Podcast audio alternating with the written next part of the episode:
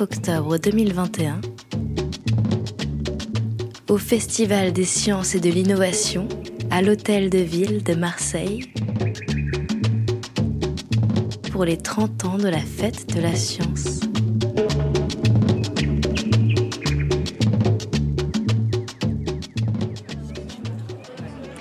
Bonjour, donc je suis Solène Merrer, la directrice de l'association des Petits Débrouillards qui organise du coup le Festival des sciences et de l'innovation de Marseille euh, qui se tient aujourd'hui. Donc cette année, on a trois espaces thématiques. On est dehors là, dans plein, plein cœur de la biodiversité, qui était le sujet mis à l'honneur cette année un petit peu particulièrement. Et on a pas mal d'organismes de recherche, de laboratoires et de structures associatives qui se sont saisis de cette question. Et puis on a des espaces intérieurs cette année sur le festival. Au sein de la mairie, dans le pavillon Puget, on a euh, toute la découverte de, l'univers et de l'astronomie.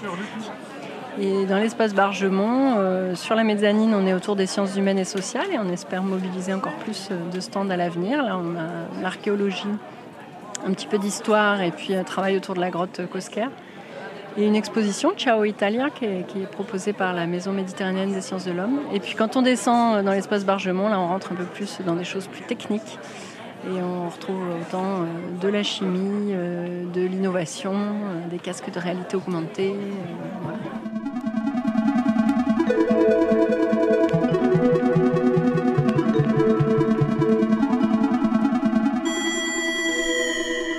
Sandrine Ruiton de l'Institut méditerranéen d'océanologie.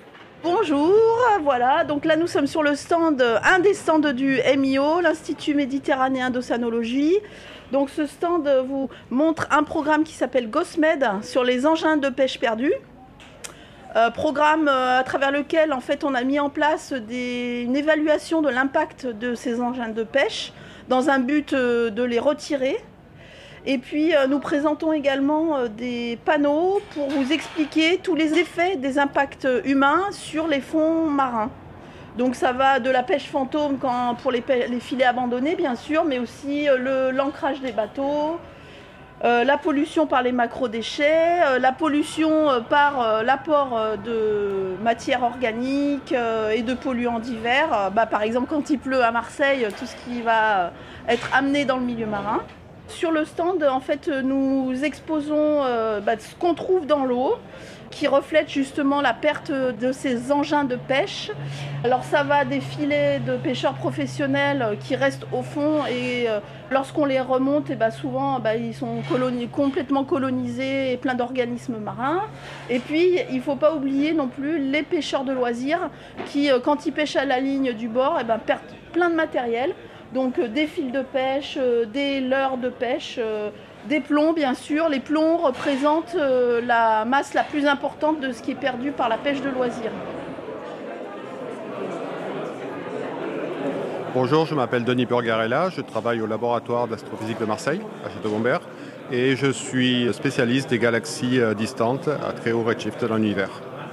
Donc ici, nous sommes sur le stand du laboratoire d'astrophysique de Marseille à la fête de la science, et donc nous sommes euh, plusieurs euh, travaillant sur ce stand pour présenter à toutes les personnes qui viennent ce qu'est la science, quels sont les objectifs, comment on devient astrophysicien ou ingénieur dans un laboratoire. Donc nous, avons euh, ici plusieurs collègues. Bonjour, je m'appelle Steven Rendon Restrepo, je suis doctorant au laboratoire d'astrophysique de Marseille et je travaille dans le groupe Système planétaire et je travaille sur la formation des géantes de gaz. On a plusieurs ateliers. L'un d'entre eux, c'est notamment la présentation du système solaire qui s'adresse plutôt aux scolaires et aux enfants. Et ensuite, on a justement des, expériences un peu euh, ludiques comme euh, celle de l'antigravitationnel qu'on peut voir dans un écran et justement comment une, euh, une masse en fait modifie la lumière que l'on perçoit. Et également, nous avons une expérience euh, justement qui plaît énormément aux enfants, qui est celle de la fabrication d'une comète avec euh, des objets de tous les jours, des ingrédients de tous les jours. Par exemple, on avait du produit pour nettoyer les vitres avec un peu des cendres, du sable, de la pâte à tartiner qu'on peut trouver facilement et de l'eau. Et avec tous ces ingrédients-là, on peut fabriquer une comète. Il en manque un qui est un peu plus difficile d'accès, qui est la carboglace, mais qu'on peut quand même se procurer. on vous invite à venir à notre stand pour voir ça.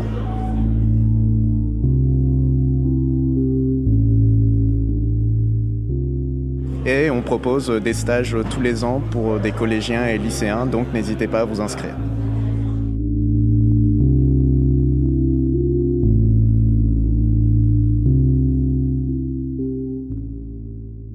Bonjour, alors moi je m'appelle Philippe, je travaille au Centre de physique des particules de Marseille et comme son nom ne l'indique pas, nous on fait de la cosmologie, on ne travaille pas vraiment sur les particules, à ne pas confondre avec l'astrophysique où on étudie la physique des astres Ici en cosmologie, on étudie le contenant de l'univers et non pas le contenu. Et quand on parle de contenant, c'est-à-dire la boîte, la boîte univers. Comment elle évolue à partir du Big Bang, c'est-à-dire la naissance de l'univers, avec la formation des structures petit à petit et comment il mourra au bout d'un moment. Et est-ce qu'il mourra finalement?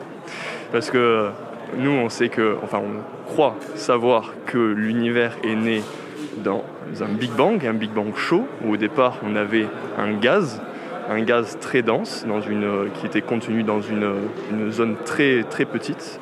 Et ensuite, l'univers s'est étendu les, structures se sont formées. Donc quand je parle de structures, je parle des galaxies, des planètes, des étoiles, etc. Et ensuite, on essaie de comprendre comment l'univers va évoluer par la suite.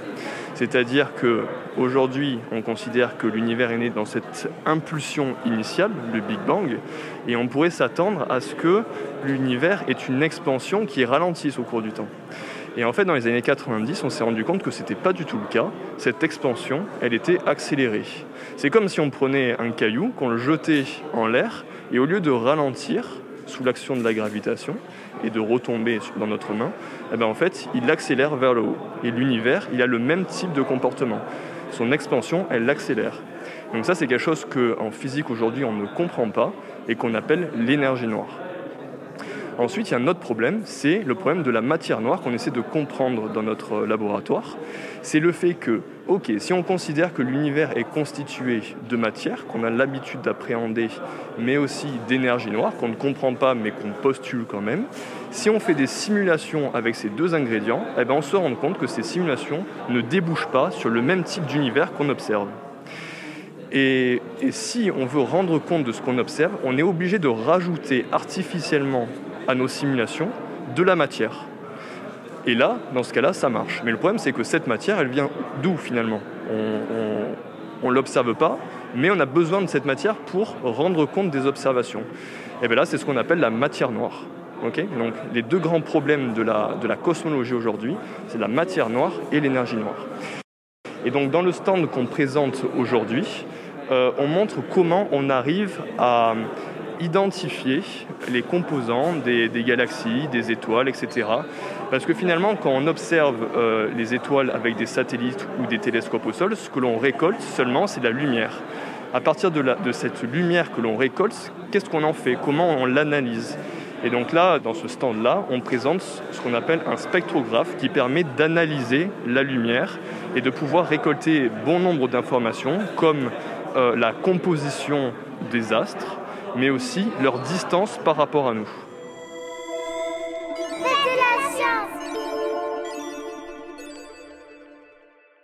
Bonjour, euh, je suis Sandrine Ruiton de l'Institut méditerranéen d'océanologie qui est à Marseille et je suis enseignant-chercheur. Voilà, donc moi je travaille plus en écologie euh, benthique, c'est-à-dire euh, sur ce qui se trouve euh, sur le fond, les écosystèmes méditerranéens. Et puis donc j'ai fait une conférence sur les espèces envahissantes, en particulier en Méditerranée. Au début de la conférence, j'ai expliqué ce qu'était une espèce envahissante. Une espèce envahissante, c'est une espèce tout d'abord qui est introduite dans une zone géographique où elle n'était pas présente auparavant. Donc une espèce introduite, c'est vraiment une espèce qui est introduite par l'action de l'homme. Parce qu'une espèce peut euh, éventuellement se déplacer euh, naturellement par migration, par euh, changements environnementaux comme le changement climatique, peut faire qu'une espèce va migrer naturellement dans des zones géographiques voisines avec le réchauffement climatique par exemple. Donc là, ce n'est pas le cas. Vraiment, une espèce introduite, c'est une espèce qui a voyagé par l'action de l'homme. Ces actions, ça peut être la navigation, euh, les différents modes de navigation comme euh, le transport euh, par cargo. sur les coques de bateau, il peut y avoir des espèces qui sont transportées, mais aussi dans les eaux de ballast. En Méditerranée, il y a aussi du transport qui peut se faire via les zones aquacoles où on va cultiver des espèces marines. Ces espèces marines, elles peuvent provenir de zones étrangères, comme les huîtres par exemple qui sont importées du Japon. Autre vecteur d'introduction, c'est l'aquariophilie. hein, les aquariums qui ont des circuits ouverts parfois et qui vont donc pomper de l'eau de mer directement dans le milieu et rejeter de l'eau de mer usagée dans les, des aquariums directement dans l'eau de mer. Donc là aussi, il y a des espèces qui peuvent s'échapper. Donc tout ça fait que artificiellement, par l'action de l'homme, il y a des espèces qui se retrouvent dans des nouvelles zones géographiques. Puis en plus de ça, si ces espèces arrivent à s'acclimater localement, eh bien, elles vont s'implanter euh, de manière beaucoup plus durable. Donc, on dit qu'elles sont naturalisées, c'est-à-dire qu'elles arrivent à se maintenir dans cette euh, nouvelle zone géographique. La plupart des espèces introduites peuvent passer quasiment inaperçues sauf euh, le jour où elles deviennent envahissantes, c'est-à-dire qu'elles vont poser des problèmes soit socio-économiques, soit environnementaux, écologiques.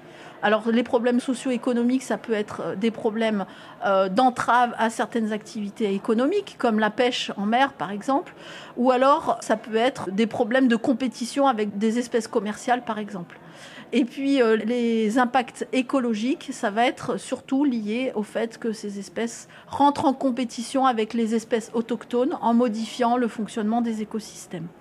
Donc nous avons parlé de ce que c'était une espèce envahissante et puis euh, j'ai mis un accent sur une espèce euh, nous concernant en Méditerranée et sur le littoral marseillais, une nouvelle algue envahissante, une algue brune qui s'appelle Rugulopteryx okamurae. Alors comme son nom l'indique, bah, elle est euh, originaire du Japon.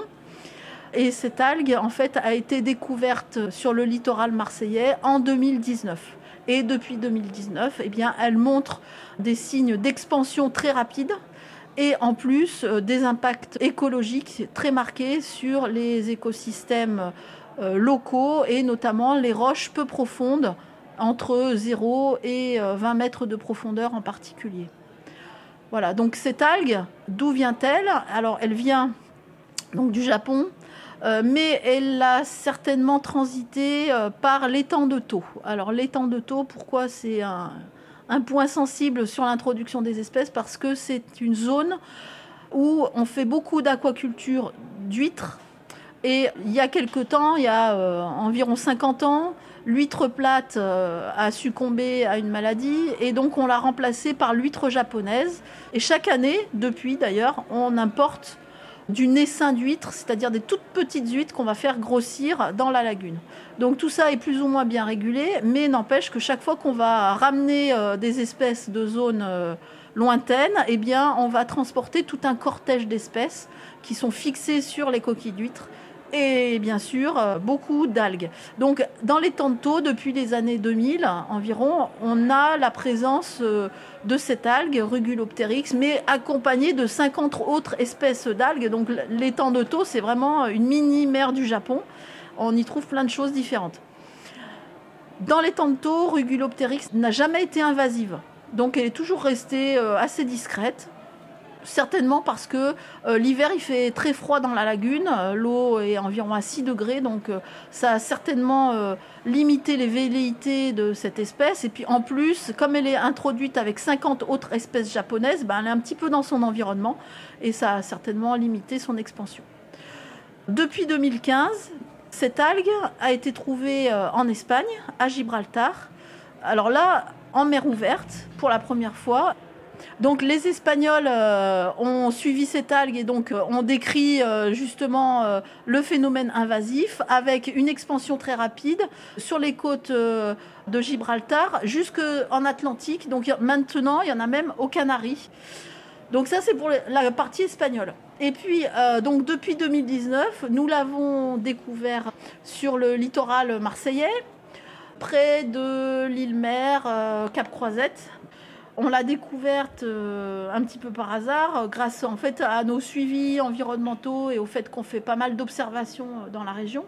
Et depuis cette date, donc, nous la suivons et elle est sans cesse en train d'augmenter son expansion.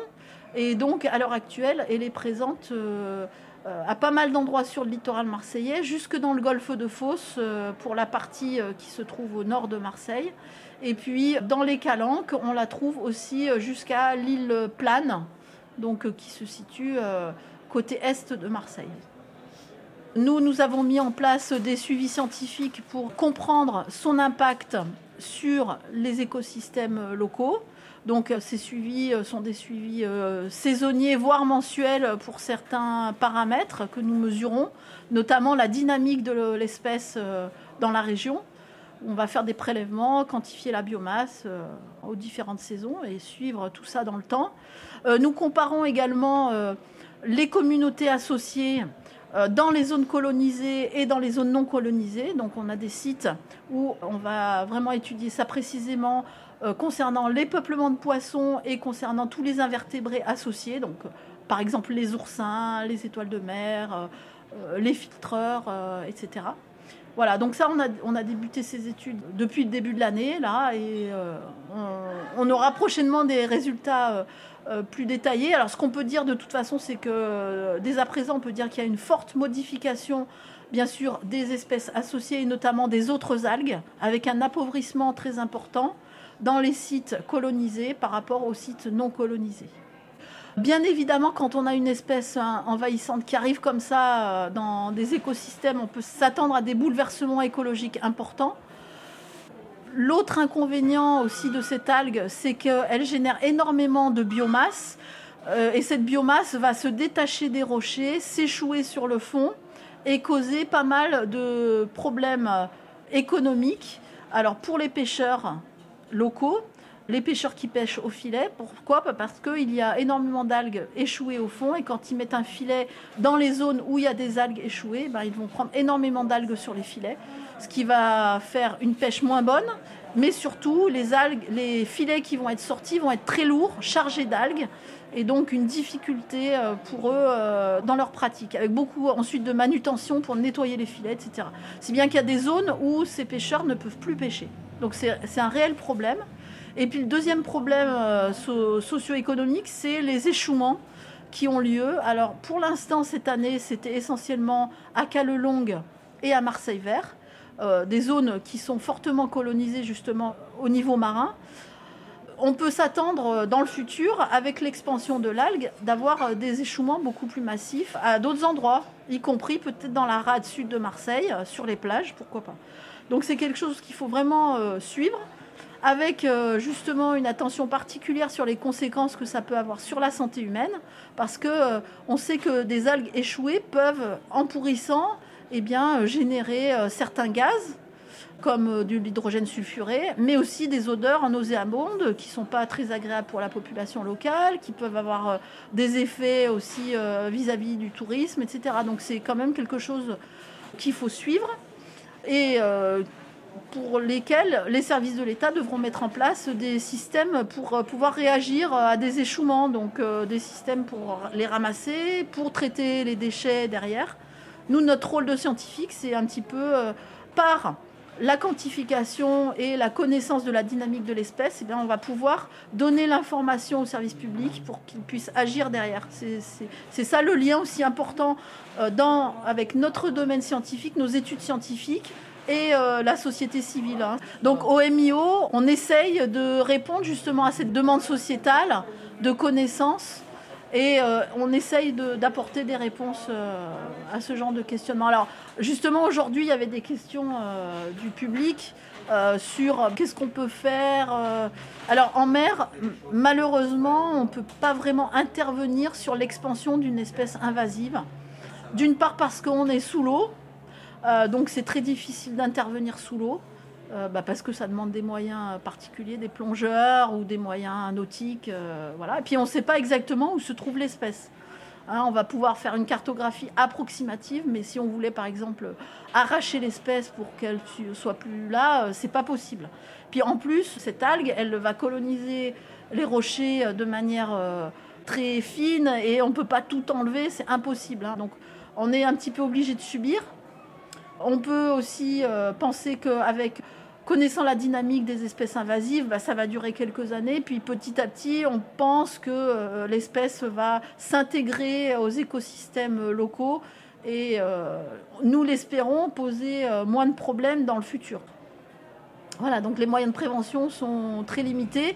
Ce qu'il faut mettre en place, c'est vraiment des actions euh, de réflexe et d'action en cas d'échouement. Euh, peut-être penser aussi à des propositions euh, de zones de pêche pour les pêcheurs, parce que ça va entraver leur activité. Parce que eux, euh, s'ils continuent à pêcher là où il y a beaucoup d'algues, ils favorisent la dispersion de l'algue.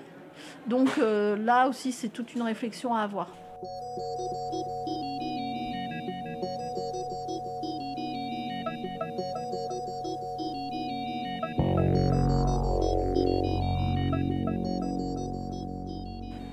Alors un événement comme la fête de la science, c'est vraiment l'occasion pour nous euh, de rencontrer le grand public et euh, du coup de leur expliquer euh, certaines interrogations qu'ils peuvent avoir ou alors leur parler de sujets auxquels ils n'auraient pas forcément pensé.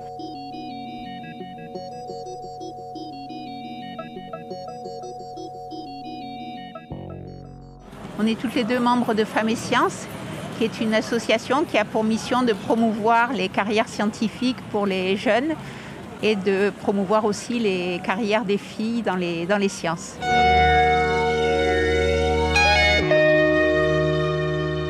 Moi, je m'appelle Léa Lefebvre, je suis étudiante en seconde année de master à Sciences Po Ex en politique culturelle et aujourd'hui, je fais de la médiation pour euh, le projet d'Elisabeth Vera. Le projet d'Elisabeth Vera, c'est de souvent travailler sur les thèmes comme les archives, la mémoire, etc. Et celui-ci, il est fortement lié au hasard, parce qu'en se baladant dans Marseille, elle est tombée sur une plaque qui parlait d'un observatoire. Donc elle a fait des recherches, c'est un observatoire jésuite, etc. Et elle s'est aussi centrée sur la figure de Jean-Louis Ponce, qui est entré là en tant que balayeur, en tant que concierge et qui a gravi les échelons jusqu'à être appelé euh, l'aimant des comètes finalement, puisqu'il a observé énormément de comètes. Et justement certaines euh, en 1801 en prenant des notes écrites, etc. Et donc Elisabeth Vera a trouvé ses archives et a travaillé dessus en cherchant à, les, en donner une image euh, pour aujourd'hui. Et c'est ce qu'elle a réalisé ici. Et donc elle nous donne à voir ce qu'a observé Jean-Louis Ponce en 1801. Et sachant qu'elle utilise un procédé qui se sert du charbon qui s'appelle la piédographie et que ce ne sont que des objets finalement du quotidien. Rien n'a été pris en photo dans l'infiniment grand ni dans l'infiniment petit. Et c'est du coup nous apprendre à mieux à voir et surtout mieux regarder euh, ce qu'on voit aujourd'hui. Euh, du coup, il y a une des œuvres euh, d'Elisabeth Vera où on pourrait voir une sorte de voie lactée, donc c'est un fond noir avec des espèces d'éclats blancs. Et du coup, le but, c'est qu'on y voit quelque chose d'infiniment grand, etc. Et il me semble que son procédé, c'est justement de prendre en, photo finalement de la poudre blanche, donc du sel sur une dalle noire, pour finalement, bah, toujours le même principe, reprendre des objets du quotidien, des choses qu'on voit tous les jours, mais y donner un sens plus fort, réinsuffler une poésie euh, qu'on n'a pas forcément.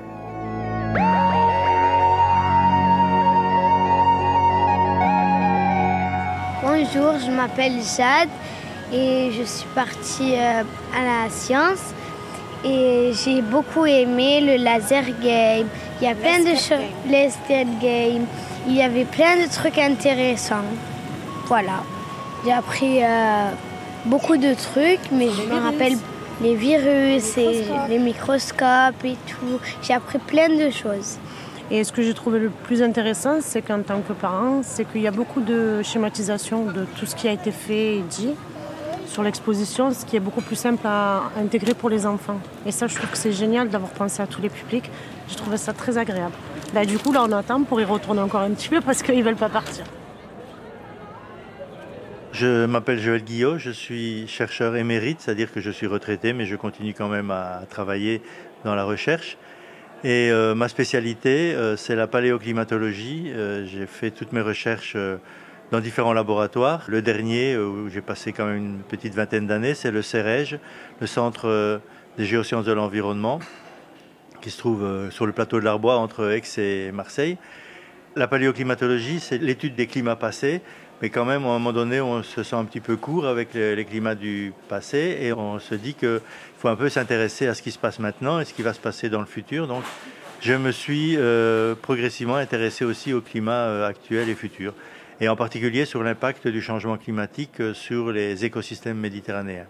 J'ai fait une petite conférence, j'ai présenté quelques diapos où j'ai montré en fait le, changement climatique global tel qu'il est à la surface de la Terre en parlant de l'Anthropocène, qui est cette période géologique qui, qui ne dure pas depuis longtemps, d'ailleurs depuis 1950, et euh, dans laquelle l'homme a marqué tout son environnement de, son empreinte et en fait devient plus fort que la nature dans, dans, cette empreinte-là.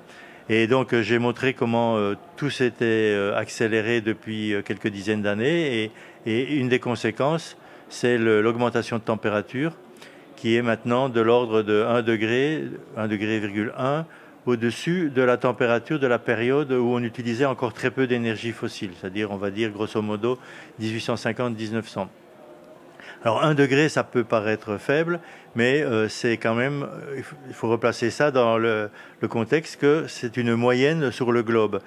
Euh, et donc, ça, une moyenne, ça efface toutes les disparités euh, locales, également les petits changements temporels. Et donc, 1 degré, en fait, c'est énorme. Et l'accord de Paris, donc ça c'était le deuxième point, l'accord de Paris qui a été négocié euh, à Paris en 2015, a, disons, enjoint au, au, gouvernement de faire tout ce qu'il fallait pour euh, réduire les gaz à effet de serre, de manière à ce que la température du globe, qui est de 1 degré maintenant, ne dépasse pas 2 degrés et si possible 1 degré et demi. Donc euh, on a encore une petite marge de 0,5 degré pour 1 degré et demi ou 1 degré pour 2 degrés. C'est-à-dire en fait qu'il faut faire vite parce que le réchauffement s'accélère. Donc il faut prendre des mesures euh, très rapides parce qu'il y a des impacts qui sont de plus en plus importants, en particulier en Méditerranée. Et donc ma conférence euh, euh, focalisée surtout sur la Méditerranée, où des chercheurs se sont réunis pour produire un rapport d'évaluation du changement climatique en Méditerranée. Et ce rapport tire vraiment la sonnette d'alarme la Méditerranée est un, territoire absolument vulnérable. Le réchauffement climatique est plus fort qu'ailleurs. Il y a aussi euh, le fait qu'il y a une population qui augmente fortement, en particulier dans le sud de la Méditerranée. Il y a la pollution qui est importante. Euh, il y a l'élévation du niveau de la mer. Euh, en Méditerranée, les gens ont eu l'habitude de construire, disons, très près du rivage parce qu'il n'y a pas beaucoup de marée. Par exemple, en Hollande, on ne peut pas construire à moins de 2 km du rivage parce qu'ils ont pris conscience que les dunes en particulier, ça les protégeait de la montée du niveau de la mer. Donc ici, euh, il y a des constructions partout, et donc ça rend euh, le territoire euh, très vulnérable à l'élévation du niveau de la mer. Et puis j'ai parlé aussi des réserves en eau qui ont tendance à diminuer. Puis quand il y a encore de l'eau, elle a tendance à se saliniser. Dans les aquifères, on a de plus en plus d'eau salée, en particulier à cause de l'élévation du niveau de la mer, donc la mer qui amène de l'eau salée dans les nappes, mais aussi l'irrigation quand on irrigue, l'eau s'évapore et les sels minéraux qui sont contenus dans l'eau, eux, ils restent au niveau du sol. Et ça finit par descendre également dans les nappes phréatiques. Donc, on a vraiment une salinisation euh, qui est importante euh, un, peu partout. Donc, c'est un des problèmes, la ressource en eau, qui est cruciale pour la, Méditerranée. Alors, euh, il y a évidemment des atteintes à la biodiversité. En mer elle-même, on a par exemple un phénomène qui est la tropicalisation des espèces de poissons, enfin de la faune en général, euh, avec des poissons qui viennent de la mer Rouge et donc des zones tropicales qui passent par le canal de Suez et qui finalement se trouvent bien en Méditerranée parce que la température a augmenté assez fortement et donc on a une température qui leur convient très bien. Et finalement, euh, ces espèces de poissons comme le barracuda, le poisson lapin, etc., eh bien, prennent la place euh, des espèces endémiques et ça pose des, problèmes aux pêcheurs. Et donc ça transforme assez bien la biodiversité. Alors le, public a été euh, très très actif. Ils ont posé des questions, ils ont aussi fait des commentaires. Le plus souvent, c'est plutôt sur euh, qu'est-ce que nous, citoyens, on peut faire pour euh, lutter contre le changement climatique, nous ou bien les, gouvernants, etc. Est-ce que ça, ça vaut la peine de, faire des efforts et ce genre de questions? Ah oui, une question.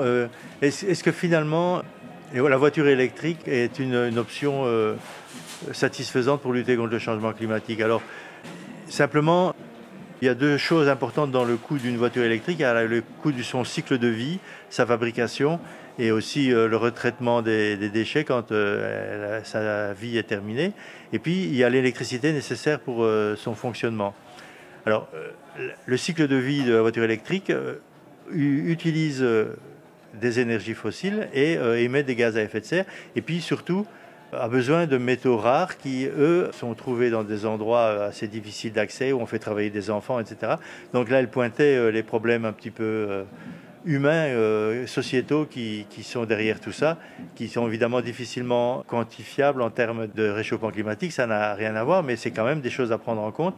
Et au niveau du, changement climatique, ça, c'est pour l'instant incompressible tant qu'on n'a pas trouvé de nouvelles technologies que les batteries pour stocker l'électricité. Et la, deuxième partie, c'est euh, la consommation électrique. Alors une voiture électrique qui fonctionne en France, elle fonctionne en fait à l'énergie nucléaire. Donc l'énergie nucléaire émet très peu de gaz à effet de serre, donc finalement là euh, c'est plutôt euh, positif. Au niveau consommation, le, système économique actuel est basé sur une surconsommation et c'est ça en fait qui, qui, produit énormément de gaz à effet de serre. Donc si on continue avec une société basée sur la surconsommation telle qu'elle est maintenant, on va dans le mur. Donc il faut vraiment changer complètement de mode de vie. Ce qui ne veut pas dire vivre comme au Moyen Âge, c'est simplement ne consommer que ce qui est réellement besoin, ce qui est réellement nécessaire.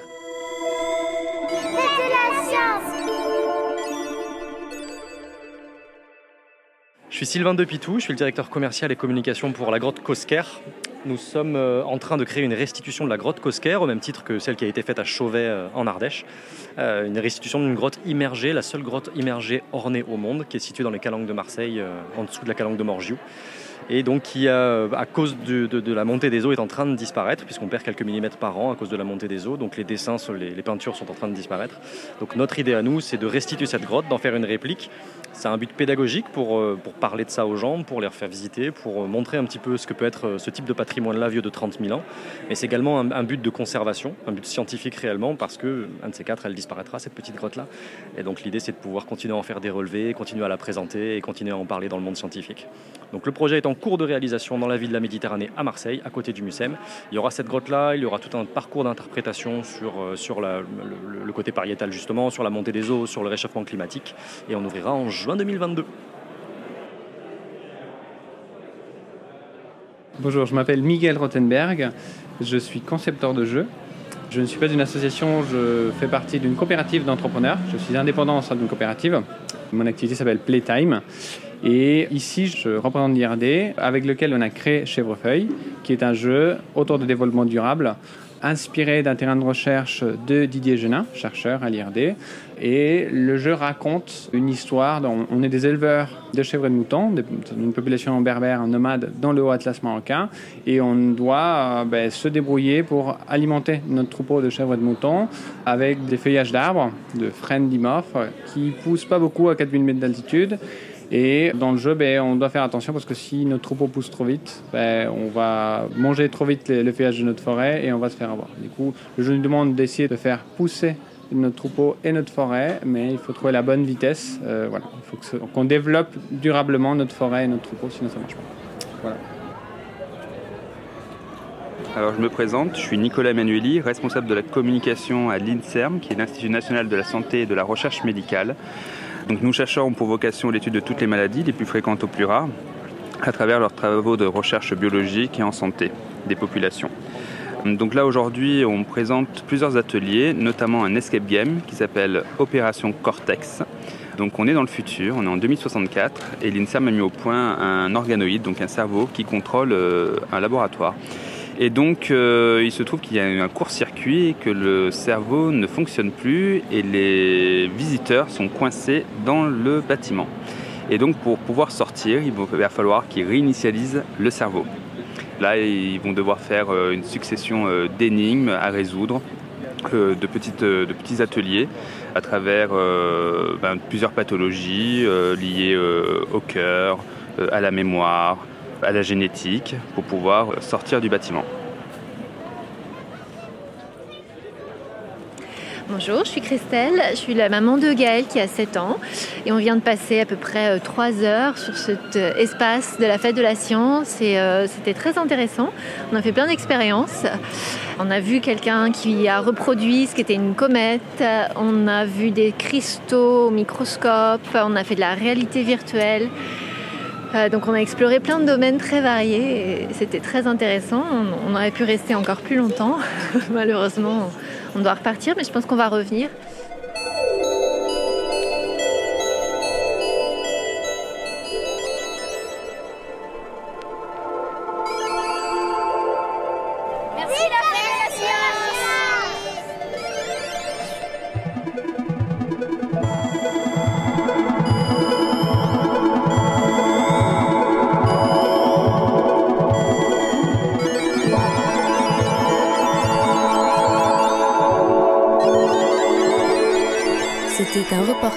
Sur le Festival des sciences et de l'innovation 2021, réalisé par Marine Saabi pour Radio Grenouille.